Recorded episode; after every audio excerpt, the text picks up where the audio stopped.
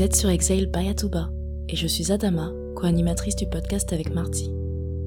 Exhale est un espace intime de conversation et d'introspection dédié au mieux-être des femmes noires francophones. Ici, rendez-vous est pris une fois par mois pour déverrouiller ensemble nos vérités, nos émotions et tout ce qui compose nos féminités. Bienvenue sur Exhale by Atuba. Je suis Marty, j'introduis le premier épisode de la saison 2 qui porte sur le doute comme opportunité d'être honnête envers soi. Si vous vous demandez ce que nous souhaitons exprimer par là, il s'agit tout simplement d'observer comment les moments de confusion et d'indécision peuvent nous en apprendre à propos de nous-mêmes. Pour cela, nous avons rencontré deux femmes au parcours personnel et professionnel complètement différents.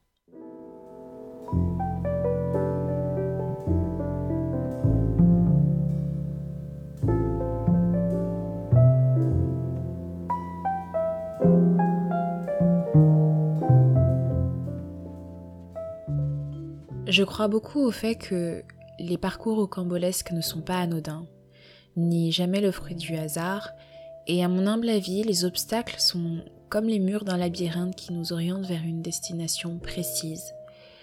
Elodie, social media manager et entrepreneur, raconte comment ses échecs et ses passages à vide l'ont amenée à considérer des signaux qu'elle avait longtemps ignorés. J'ai un parcours que les gens qualifieraient d'atypique, mais pour moi c'est vraiment un parcours de vie.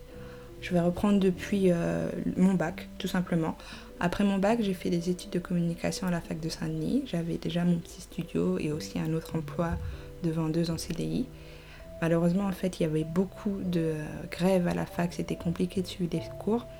Et ça m'a permis de décrocher assez rapidement dans le mauvais sens parce que je me suis concentrée sur euh, mon emploi pour euh, ne plus aller à la fac.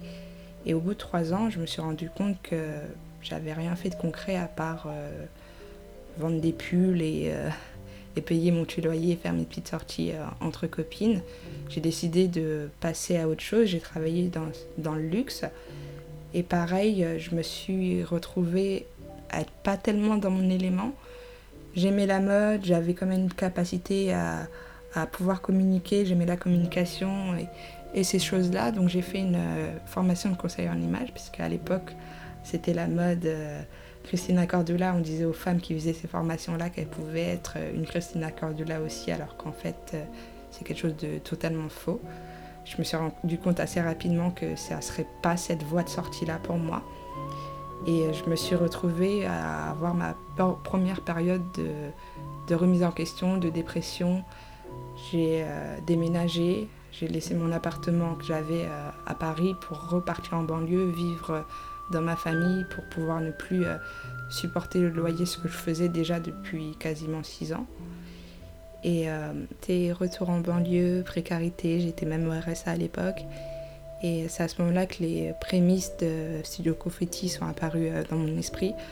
Ça s'appelait à l'époque euh, Party Like Us.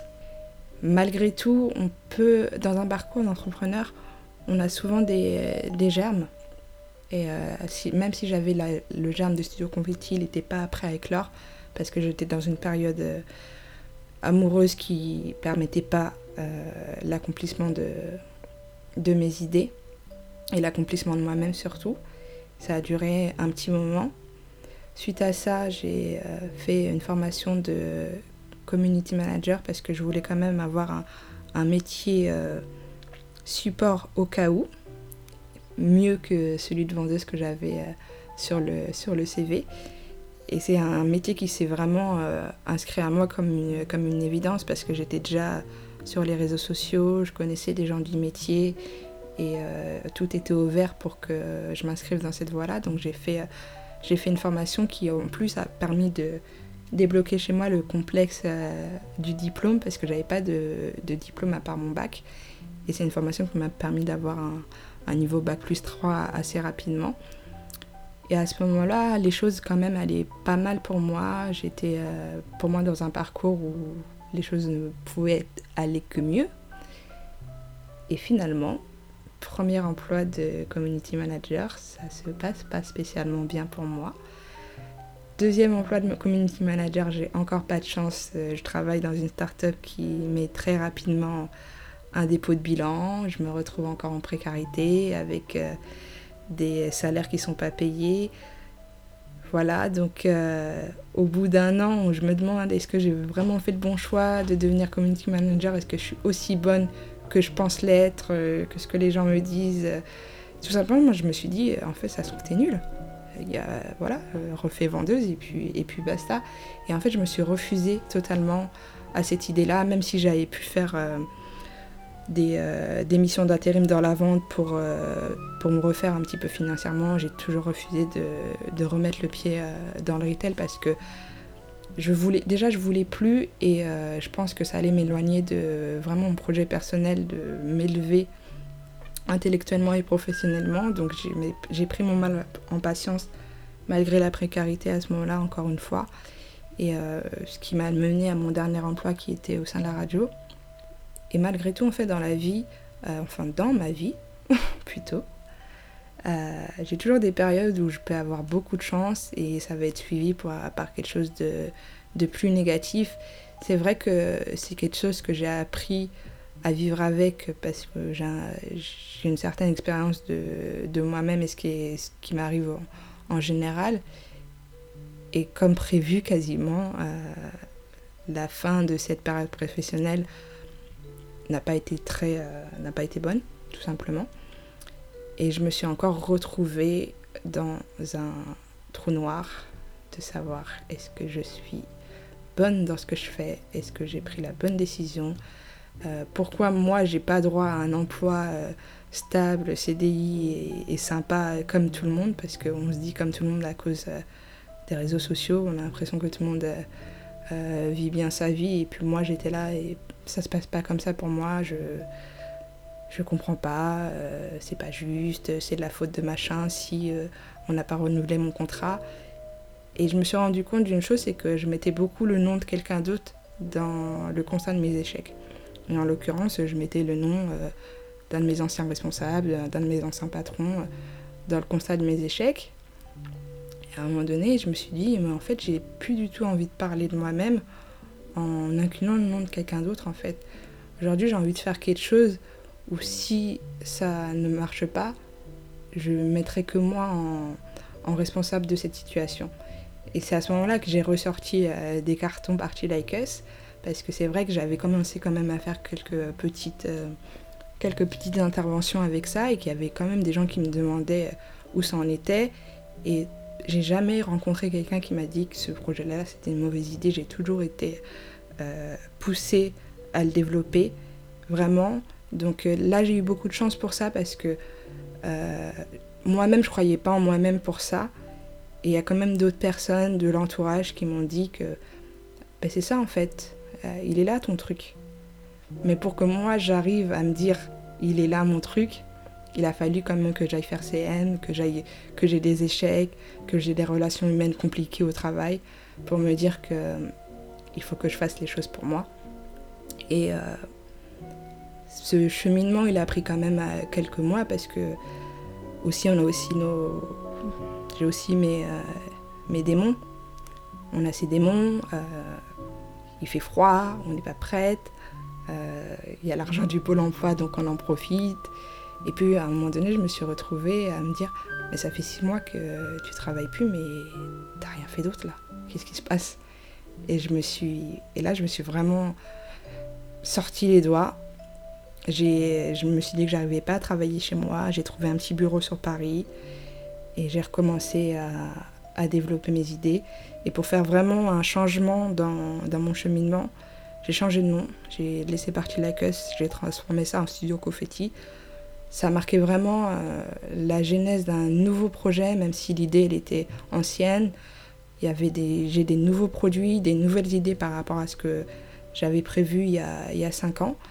Et aujourd'hui, euh, je me suis retrouvée à le dire à quelqu'un très récemment. Financièrement, j'ai jamais été autant dans la merde mais jamais autant eu les idées claires.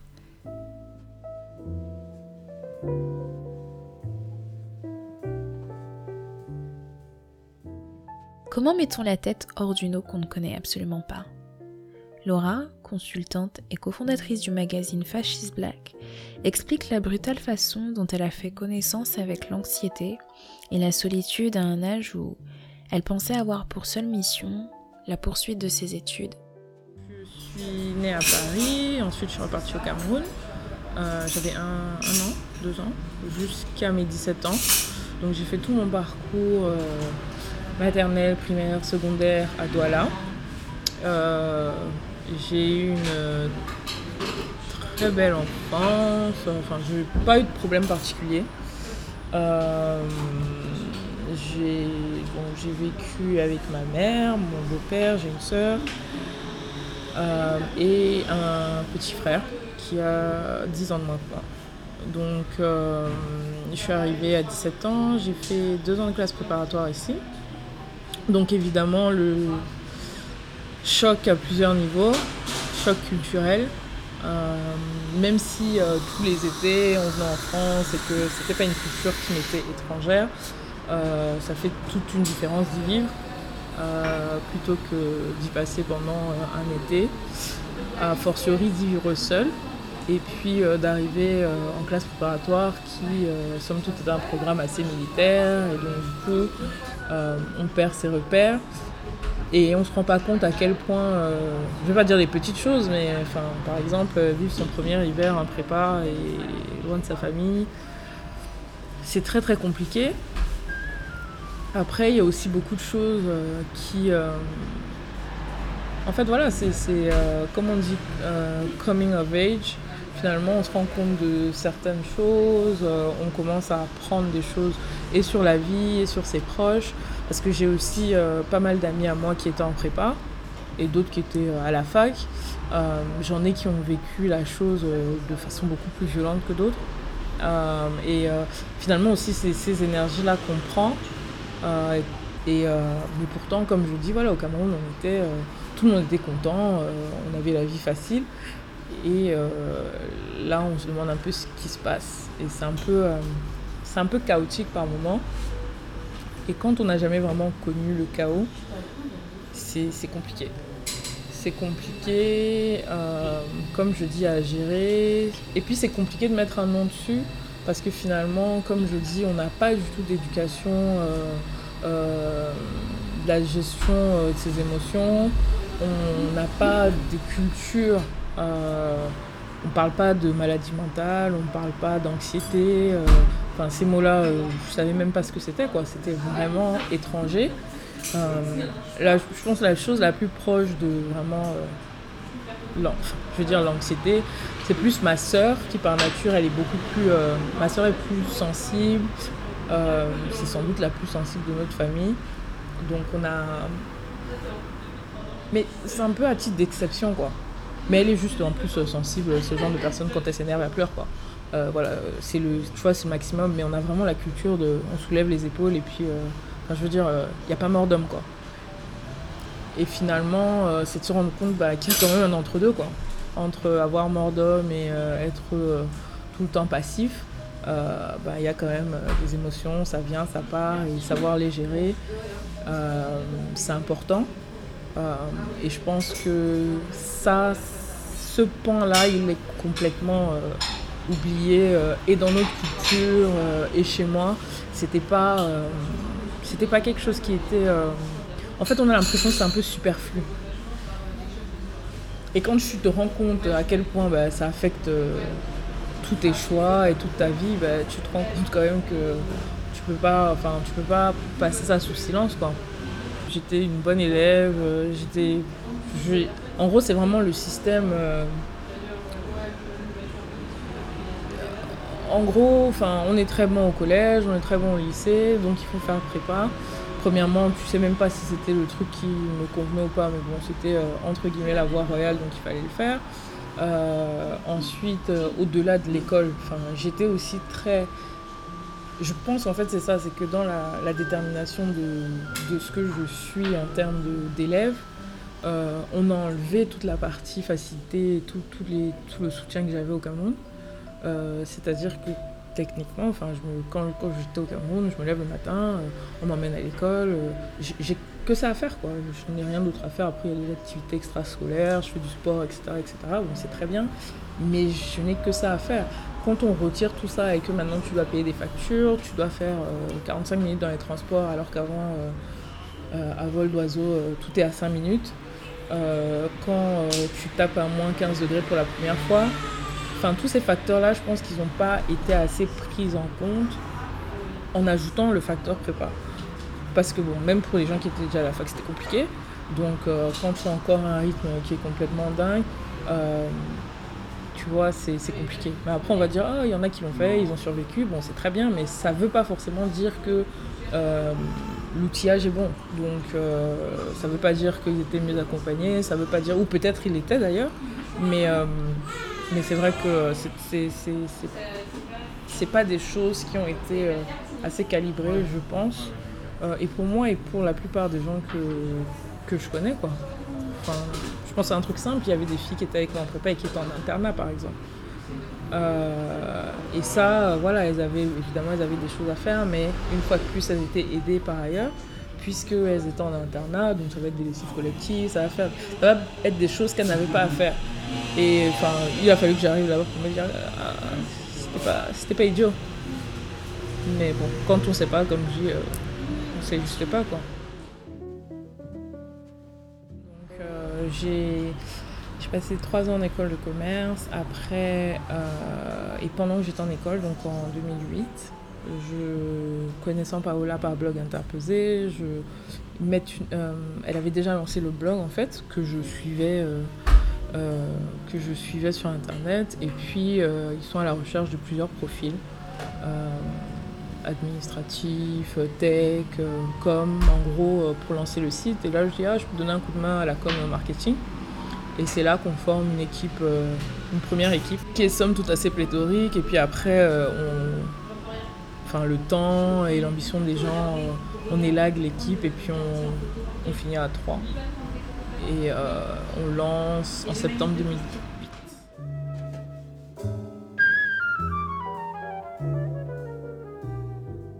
Qu'apprend-on de soi et de ses capacités après la tempête? Elodie et Laura prennent du recul sur des situations où elles admettent leur part de responsabilité et s'en remettent aux leçons apprises dans l'optique d'un mieux-être. Mieux-être, c'est peut-être aussi embrasser la situation, accepter de ne pas avoir su ou ne pas avoir su mieux faire avec les outils qu'on avait. Dans le parcours d'entrepreneur, ce que j'ai beaucoup appris, c'est euh, mes soft skills, mes qualités et mes qualités humaines et de travail quelque chose que j'avais déjà commencé à découvrir sur moi-même en étant salarié. Et aujourd'hui, on a tendance à dire aux gens, euh, sois humble, euh, ne parle pas de toi comme ça, mais c'est euh, quelque chose d'assez faussé en fait. Moi, j'ai pas de problème à dire, surtout maintenant, parce que j'ai eu le temps de, de, me recentrer sur moi-même et de décomposer beaucoup de choses. Je connais mes qualités, je connais mes qualités de travail, je connais mes qualités humaines, je connais mes défauts de relations humaines et mes défauts euh, de productivité. Et le fait d'avoir appris pendant ma période de, passage à vide, parce que finalement, moi je suis quelqu'un qui reste vraiment très seul, je suis capable de passer des journées chez moi sans parler à personne, euh, sans avoir de la voix. Je peux parler aux gens sur les réseaux sociaux, mais ma voix ne s'exprime pas. Je me suis vraiment fait mon auto-analyse. Je suis même partie euh, déconstruire des choses de l'enfance, de la relation aux parents. Moi, euh, j'ai une vie de famille qui est assez compliquée, donc euh, je suis quand même allée chercher là-dedans là pour trouver certaines réponses à mes choix, aux choix que j'avais faits, parce que j'avais pas fait des bons choix dans, dans ma prime jeunesse. Parce qu'au moment où on m'a laissé mon indépendance, j'étais quand même seule. Et c'est ce qui a mené à, ces mauvais choix, au fait de, de quitter la fac, de ne pas reprendre la fac. À un moment donné, je me sentais trop vieille pour aller à la fac alors que j'avais 22 euh, ans, c'est complètement ridicule. Mais euh, j'avais pas de support derrière pour me dire que je faisais des mauvais choix. J'étais vraiment, vraiment seule. Aujourd'hui, j'ai pas de, j'ai pas de rancœur par rapport à, par rapport à ça, par rapport à ma famille, euh, mes parents et les gens qui m'entourent. C'est vrai qu'ils auraient pu plus m'entourer, mais tant pis en fait. Je suis arrivée à une période où, je sens vraiment que je suis responsable de moi-même et potentiellement je vais être responsable d'autres personnes dans l'évolution de mon entreprise. Et je suis quelqu'un qui assume. Surtout depuis, euh, quelques temps, je suis devenue une grande personne. Et, et j'assume beaucoup de choses, je m'assume moi-même et je peux assumer les autres. C'est quelque chose que j'ai découvert dans le salariat. J'ai une âme de manager, j'ai pas honte de le dire, j'aime aider les gens, j'aime transmettre. Une, Les gens, en gros, chacun a son rôle dans, les choses que j'ai faites ou dans, dans, les entreprises personnelles ou professionnelles que j'ai eues.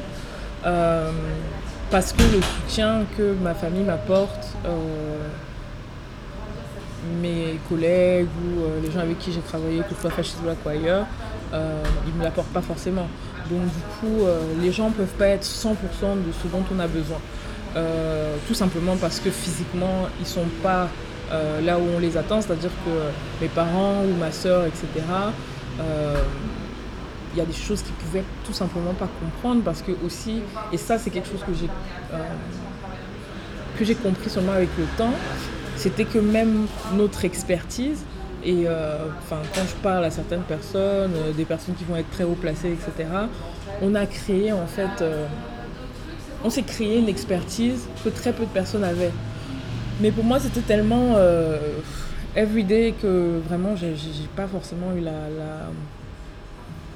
je savais pas pour enfin je, connaissais pas la valeur ajoutée en fait de tout ce que j'ai fait de tout ce que j'ai appris donc du coup pour moi c'est pour ça que je dis quand j'en parle à mes parents et ma famille enfin voilà c'est un magazine on fait du lifestyle etc etc je, je vois pas qu'est-ce qu'il y a à comprendre pour moi c'était c'est simple.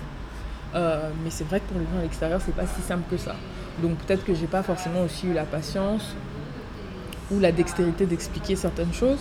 Donc du coup eux ils sont à l'extérieur ils comprennent pas trop ce que c'est, comment ça fonctionne. Euh, c'est une industrie particulière. De toute façon, tous les médias, en fonction des industries, euh, voilà, chacun a ses acteurs, chacun a ses leviers, chacun. Euh, on ne vend pas un quotidien comme on vend un magazine mensuel, etc. Donc, c'est des choses que bon, les gens qui sont à l'extérieur, ils savent pas. Donc, du coup, même pour apporter ce soutien-là, c'est vrai que c'est difficile parce qu'on ne sait pas. Après, on peut avoir la curiosité d'apprendre, mais ça, c'est autre chose. Mais clairement, ma famille m'a supporté. Euh, comme je dis, j'ai toujours eu un safety net. J'ai jamais manqué de rien.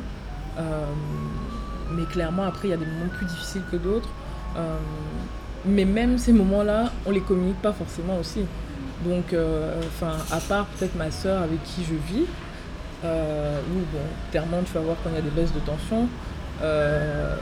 mes parents, ils sont à Douala et ils vont pas savoir quand je suis au bout du rouleau. J'ai forcément une responsabilité parce que moi, je, je communique peu sur le coup. Je communique peut-être après et je peux dire que bon, ça, c'est un peu compliqué, etc., etc. Et encore même que j'ai vraiment, enfin, chez nous, on a vraiment la culture de, comme je dis, euh, écoute, si on n'est pas mort, on s'en est sorti. Il n'y a, pas, a pas à se plaindre, entre guillemets.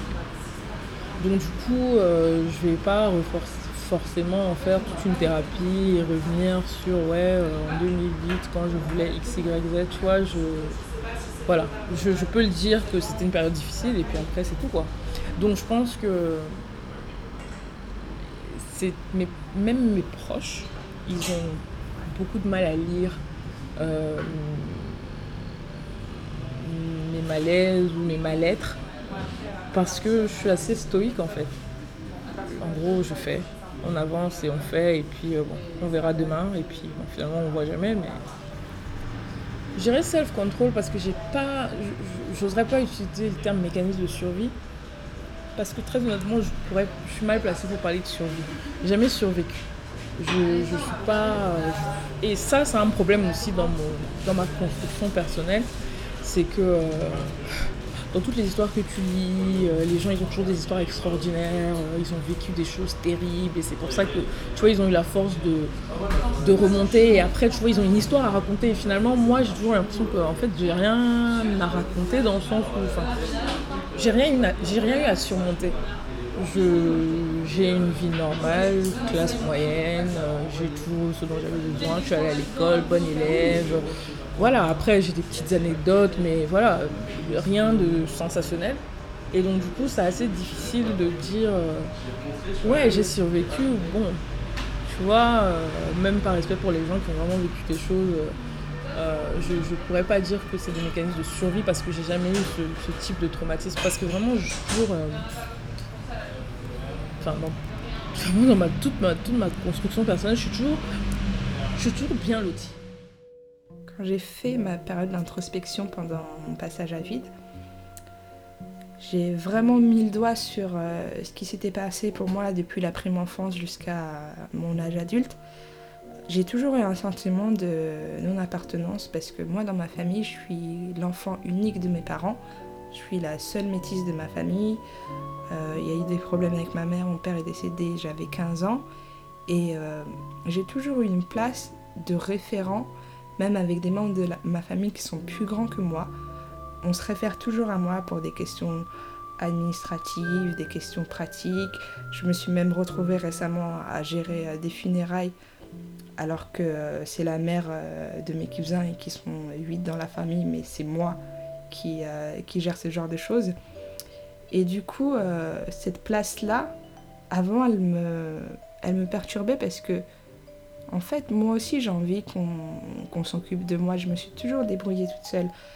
Pour exemple, euh, j'ai reçu une somme d'argent euh, à mes 18 ans en, héritage. Et pour les gens de ma famille, Elodie, elle se débrouille. Elodie, elle a toujours géré. Elodie, c'est toujours c'est la plus intelligente d'entre nous. Elle n'a pas besoin de nous, elle n'a pas besoin de, nos conseils.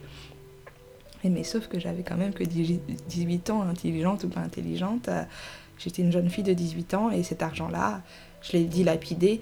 Et si ne serait-ce qu'une personne avait voulu quand même euh, me donner des conseils ou me donner des alertes sur euh, le rapport à l'argent, je ne serais pas dans cette période de précarité aujourd'hui.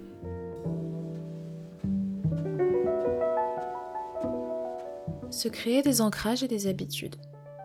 Pour savoir où on en est, pour mesurer son avancée, pour automatiser ses décharges d'adrénaline et enfin s'offrir de meilleurs remèdes, un meilleur mental. C'est aussi ça, reprendre le contrôle. C'est juste un contrôle plus bienveillant. Euh, honnêtement, je pense que j'aurais, préféré. Euh, enfin, tout. Après, bon, je pense que de toute façon, il faut commencer quelque part et il faut apprendre, mais euh, j'aurais quand même voulu avoir des éléments de ce que je sais maintenant, il y a 10 ans même pas simplement professionnellement, mais même personnellement, euh, j'ai été très euh, vraiment. Euh, on va travailler, on va travailler, on va travailler, on va travailler. alors que le but c'est pas de travailler beaucoup, c'est de travailler intelligemment. Et donc il y a beaucoup de choses que j'aurais pu faire en termes de que ce soit la gestion du temps, que ce soit euh, prendre du temps pour moi, que ce soit. Enfin, voilà, je fais beaucoup. Je vais faire de la méditation, je vais. Euh, euh, je suis très. Enfin, je suis très, très centrée en fait. J'ai très peu de choses qui me sortent un peu de. En fait, avant, j'ai toujours extérieurement eu. Enfin, j'ai jamais changé. Si.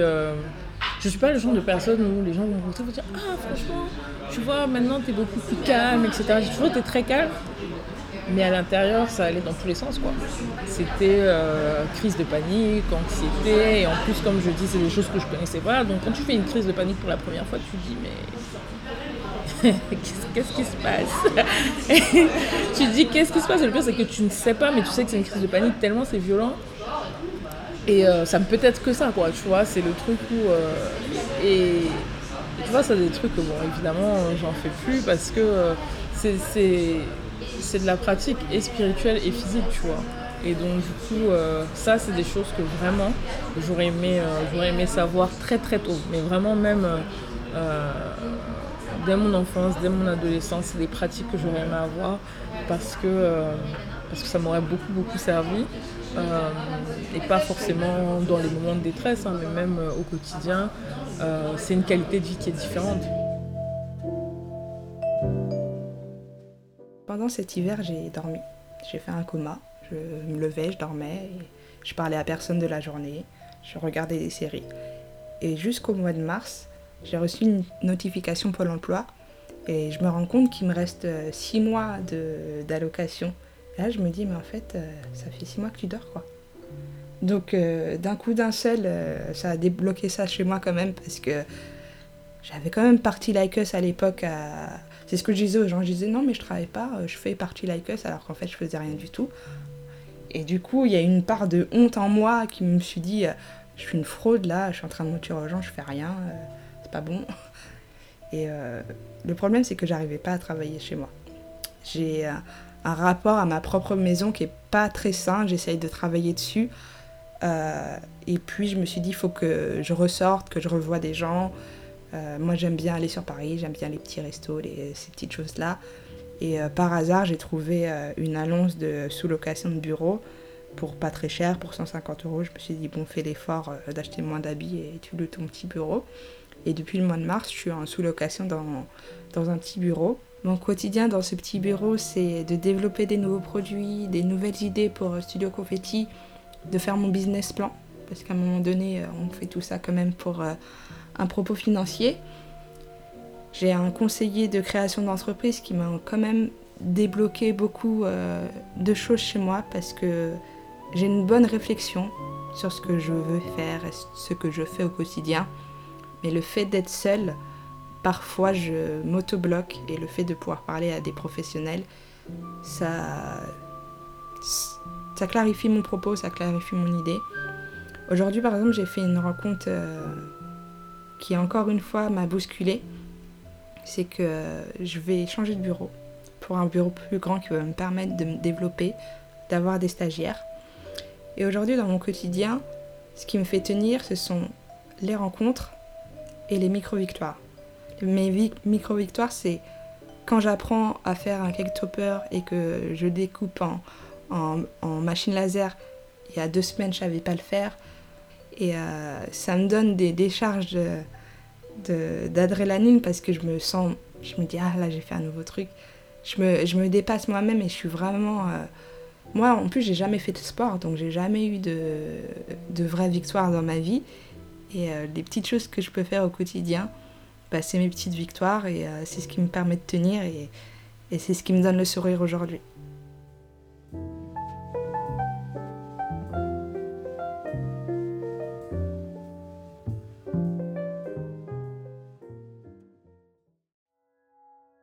Sur ces mots, l'épisode 1 prend fin. Un merci tout particulier à Laura et Elodie pour votre précieux temps et pour votre honnêteté L'épisode a été produit par Adama et moi-même, Roda la réalisation et Smofi au son. N'hésitez pas à continuer cette discussion avec nous sur Twitter, Exhale Bayatuba. Restez aux aguets sur notre compte Instagram, Exhale Bayatuba. Nous ferons une petite annonce prochainement. Nous nous retrouvons bientôt et surtout n'oubliez pas d'exhaler.